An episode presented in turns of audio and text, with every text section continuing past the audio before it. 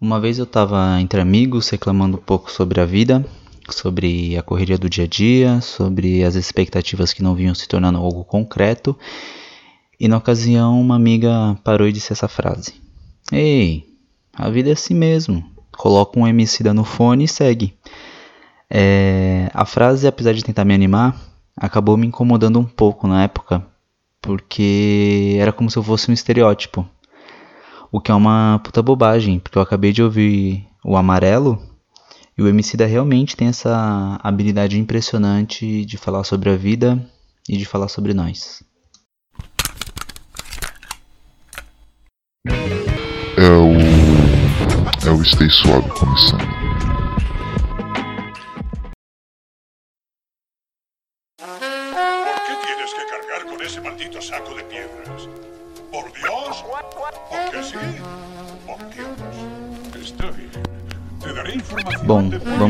Dia 30 de outubro, há quase um mês, o rapper Emicida lançou o seu terceiro álbum de estúdio, Amarelo. É, na verdade é uma junção né, das palavras amar e da palavra elo. É, o álbum tem produção do Nave Beats e é mais um lançamento do selo do Emicida, o Laboratório Fantasma. Eu ouvi o disco essa semana e vou falar um pouco sobre o que eu achei.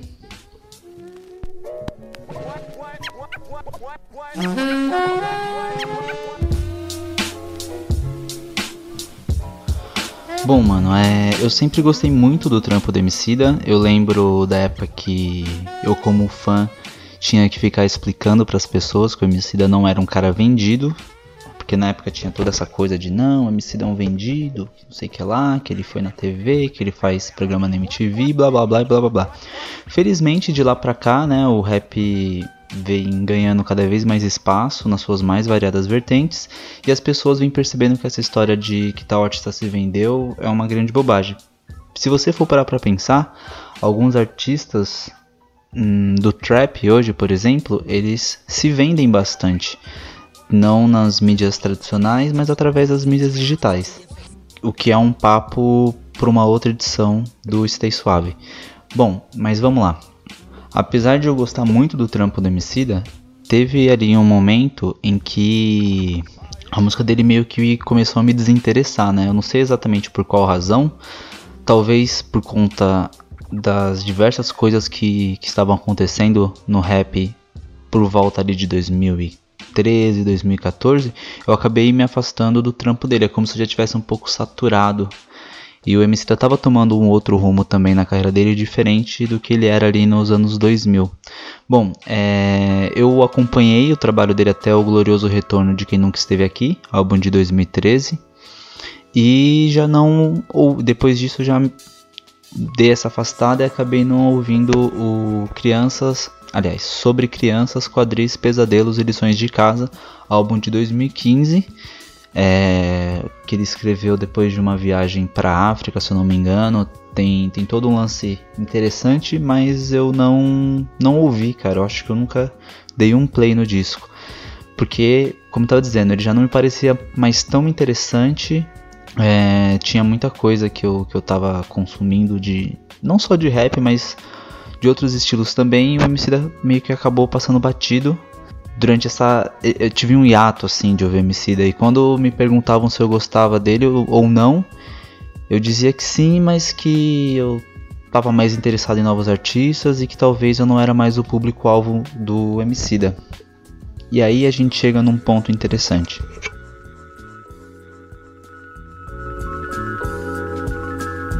E por quê? Porque eu dizia que eu não era mais o público-alvo do cara. Porque quando eu conheci o Emicida, com a primeira mixtape dele, chamada Pra Quem Já Mordeu um Cachorro por Comida Até Que Eu Cheguei Bem Longe, inclusive caso você nunca tenha ouvido esse traba esses trabalhos mais antigos do Emicida, eu indico muito, mas como eu tava dizendo, quando ele apareceu com essa mixtape, o som dele era agressivo, expressava uma agressividade. E tudo era muito movido por uma necessidade enorme de falar. E na época isso mexeu muito comigo. Não só comigo, uma galera se identificou. Acho que o Emicida tem uma entrevista que ele dá pra ODB, se eu não me engano, que ele meio fala, ele meio que fala que ele é o pai dos modas, né? Porque realmente quando o Emicida apareceu com a sonoridade, com a postura, com tudo que ele tinha, uma galera se sentiu se sentiu atraída por aquilo. E eu tava nesse nesse bolo assim. Mas o tempo foi passando e quando eu deixei de sentir eh, esse desejo, ou, ou melhor, quando eu deixei de sentir essa necessidade do Emicida de se manifestar tão energeticamente, é, percebendo que o trabalho dele foi perdendo foi perdendo um pouco dessa característica, acabou perdendo um pouco de sentido para mim também. Não me atingia mais como me atingiu no, no primeiro momento. Então, o próprio, o próprio o retorno de quem nunca esteve aqui, ele é muito bom, mas ali eu já senti uma coisa meio. Hum, o Emicida tá tá direcionando a energia dele para uma outra coisa, ele tá apresentando as ideias dele de uma outra forma, é um outro trabalho, é um outro homicida, é um outro artista. E isso acabou me afastando. E daí chegamos a 2019 e o MC da lança amarelo, não o álbum, mas o single, que também tá no disco, é a penúltima faixa. Tem participação da Pablo Vittar, e me perdoa, eu esqueci o nome da outra, é Maju, né? Eu não lembro agora. Eu sei que quando, quando eu ouvi, um amigo meu me mandou, o Bruno, falou: ouve isso. É, eu pensei, tipo, tá aí, esse é o MC da de hoje. Eu até falei pro, pro Bruno, eu falei, mano, esse é o MC da de, de, hoje em dia, tá ligado? Tipo, ele fala coisas importantes, mas a música dele sei lá, tem uma textura muito pop. Eu, eu até brinquei dizendo que parecia comercial da Coca-Cola. Tinha uma textura que me lembrava muito propaganda da Coca-Cola. Por mais que a temática, o, o, uso do sample é incrível, pegou todo mundo, fez todo mundo é, se conectar com o trampo do, do Belchior, que é incrível. A música é, realmente tem um significado muito forte, muito intenso. Não conseguia, assim, eu falei, poxa, muito legal, o MC da realmente sempre tem alguma coisa interessante para dizer, mas essa sonoridade pop não me agradou. Foi essa a minha primeira impressão. E aí ele lançou o álbum Amarelo. E eu não dei a mínima até que um outro amigo meu, Rafa, chegou e falou: Cara, você já ouviu? E depois de enrolar, enrolar, enrolar, eu acabei ouvindo. E velho, pouco importa se o, se o MC da Assim, eu ouvi o disco e percebi que pouco importa se ele não soa mais como em 2000 e alguma coisa. Como em 2008, sei lá. Ele escreve muito, velho. Fiquei, tipo, impressionado com o disco, de verdade. Ele consegue trazer uma sensação de alegria e de otimismo muito intensa e muito diferente de diversas, diversos outros discos importantes desse ano. Se a gente for parar pra pensar, uh, a gente tem o Ponto Cego do Dead Fish, a gente tem a sua alegria foi cancelada da Fresno. Discos que meio que falam sobre a mesma coisa de forma diferente, mas eles estão eles são bem pessimistas. Os dois álbuns, um mais pessimista e o outro mais mais no combate ali. Talvez os dois no enfim. É... o, o MC dele vem com, com com outro álbum incrível desse ano assim, outro álbum relevante porque eu não sei se os outros dois são incríveis.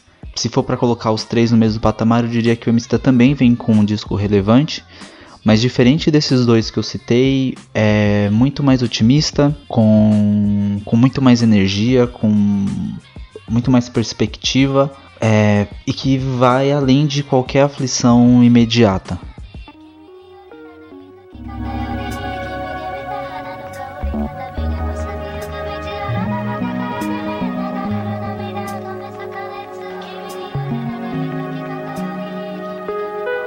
E é meio que isso mesmo, é porque apesar dele ser otimista, ele não é otimista em alguma coisa, mas ele é otimista em estar vivo, otimista te dando uma capacidade de enxergar a vida sem alguns filtros tão comuns nos dias de hoje.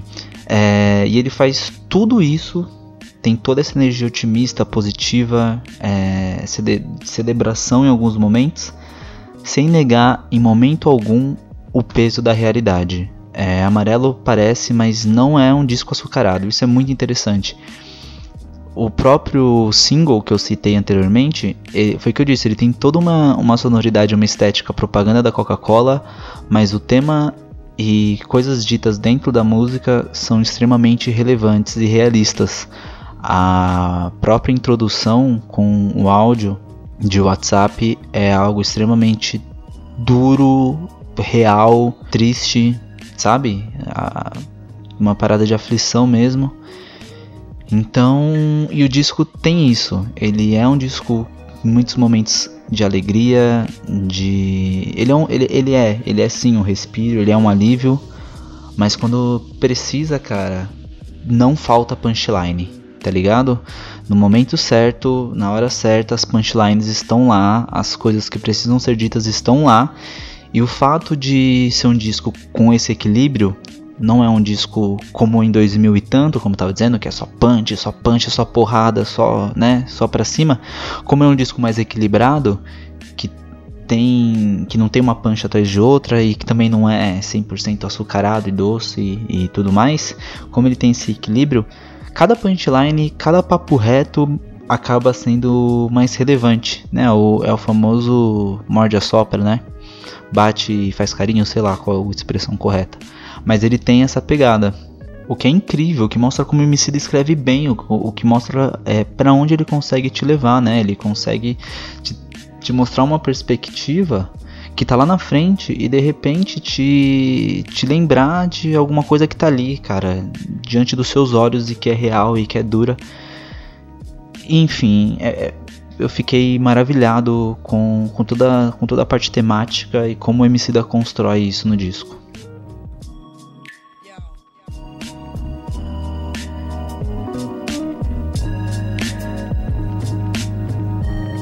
Velho, o disco conta com várias participações, várias. Deixa eu tomar aqui um golinho d'água, que eu já falei um, um pouquinho, um pouquinho demais. Tem várias participações, só algumas aqui. Tem a, a Dona Onete, Pablo Vittar, tem o Zeca Pagodinho, tem a Fernanda Montenegro recitando alguns versos, entre diversas outras participações. É, para mim, um destaque muito positivo foi a interpretação da Larissa Luz, foi a participação da Larissa Luz e a interpretação que ela deu na introdução da música Esmalha, que é uma das minhas faixas preferidas e uma das mais densas de todo o disco. É, e uma coisa que eu queria destacar é que as participações são versáteis, versáteis, né? E a versatilidade das participações traduzem a versatilidade do próprio disco que acaba tendo uma sonoridade bem pop, né? É... Não soa como um disco de hip hop. É, na verdade, tudo soa como música pop contemporânea, música brasileira contemporânea. Então, o samba não é muito samba, não é aquele samba samba, é, ele é um, um, híbrido ali de samba com hip hop. O jazz não é tão jazz. O hip hop não é tão hip hop. Tudo vai ali se entrelaçando, criando uma, uma sonoridade pop e bastante palatável. O que eu acho ótimo, porque se trata de um disco para todo mundo ouvir, é um disco realmente pop para que as pessoas ouçam. É bom que ele não tenha essa sonoridade que agrade um grupo fechado ali específico, aquele nichinho. Ele é um disco que eu acho que é para todo mundo ouvir, até quem não é fã de rap se identificar. O que vem e quebra um pouco com isso é, na minha opinião, quebra muito com esse clima no disco, é a faixa Eminência Parda, que tem é, um beat trap característico, o refrão também bem característico de trap. Inclusive, é, é uma coisa que agora eu me lembrei. O, o refrão é feito pelo Gé Santiago, né, da Recai de Mob, e tem alguns outros momentos do disco que o MC da usa é, autotune, bem discreto assim, mas é legal ele usar autotune, ele tem um flow bem mais cantado. Eu tava vendo a entrevista dele com o Ronald Hills, indico muito, acho que foi para o UOL, e o Ronald destacou isso, achei realmente é, é interessante como o MC da canta mais. Porque eu não sei se ele já vinha fazendo isso, mas foi, foi como eu disse. Eu ouvi muito o trampo dele até 2013, teve um hiato e agora meio que eu com esse álbum me reconectei. E eu percebi que realmente ele canta mais. É, deixa eu ver se tem algum outro destaque. Ah, sim, a faixa Libre, faixa que fecha o disco. Também eu acho, achei bem interessante porque tem um beat de funk e acaba sendo o grande destaque da música o beat por mais que a parte cantada seja bastante interessante, eu senti que ela fica mais em segundo plano em relação ao beat que é uma coisa ali meio que para fechar. E, e, é, um, é um disco que, que abre com uma, pelo menos na versão do Deezer, né? Abre com um minuto de silêncio. Parece que vai ser super tenso. O disco, quando eu ouvi assim, porque eu vi pelo Deezer, e eu vi que tem um minuto de silêncio, eu falei, poxa, não dá faixa silêncio é um minuto, assim. Poxa, que doideira, bicho.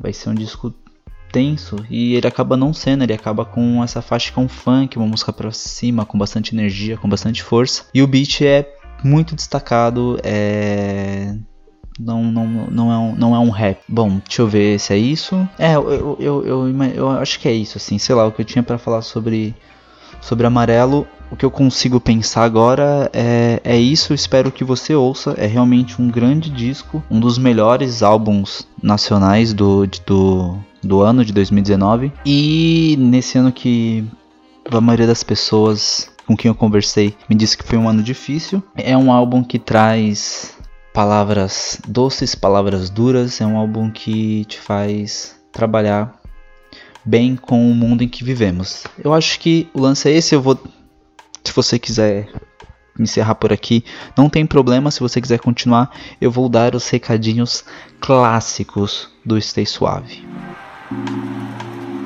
Bom, o que eu quero dizer é que caso você queira ficar informado sobre o lançamento do Stay Suave, você pode me seguir no Instagram, low underline profile underline Carlos, repetindo, low underline profile underline Carlos, ou então no Twitter também, que é low, não, que é profile underline Carlos, profile underline Carlos no Twitter é isso, mais um episódio do Stay Suave, até o próximo. Aquele cheiro no cangote, ouça amarelo e até a próxima.